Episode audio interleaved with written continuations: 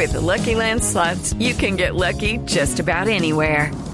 This is your captain speaking. Uh, we've got clear runway and the weather's fine, but we're just going to circle up here a while and uh, get lucky. No, no, nothing like that. It's just these cash prizes add up quick. So I suggest you sit back, keep your tray table upright, and start getting lucky. Play for free at LuckyLandSlots.com. Are you feeling lucky? No purchase necessary. Void where prohibited by law. 18 plus terms and conditions apply. See website for details.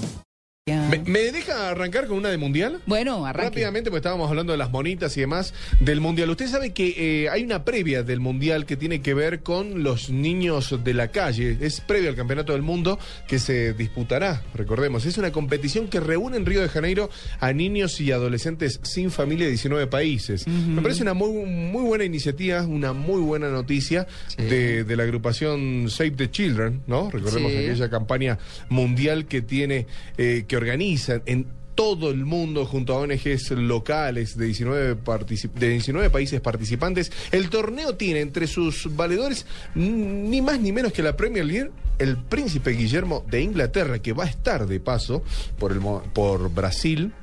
Recordemos que hace una gira entre Chile y Brasil para, para acercarse a, a las fechas del Mundial. Son chicos sin familia, entre 13 y 17 años, de diferentes países del mundo, como los decía, de bueno, se organiza este Street Child World Cup, ¿no? Los, el- este Mundial de los niños ¿De la calle? de la calle, que, que, bueno, que, que van a, a disfrutar de, de su amado deporte como el fútbol y por supuesto convivir con, con otros chicos en un lugar privilegiado como Río de Janeiro. Recordemos que esta iniciativa, la primera edición de este mundial, comenzó en Sudáfrica, allí en el 2010, y concluyó con la declaración de Durban, que fue presentada al Comité de Derechos Humanos de la ONU y enviada a 143 gobiernos. Vos sabés que en esa edición, el país con la mayor población de niños en la calle en el mundo eh, lo tiene India.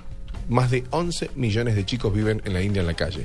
Entonces se empezó a hacer esta iniciativa de unir al fútbol, el deporte, sacarlos de la calle y darle esa, esa esperanza, esa, esa, esa luz antes de cada mundial. Así que me pareció una muy buena iniciativa de la gente de UNICEF junto a la Save the Children, junto a esta organización mundial, para darle esa, esa luz, esa, como te digo, esa, esa esperanza a esos niños que están allí en la calle.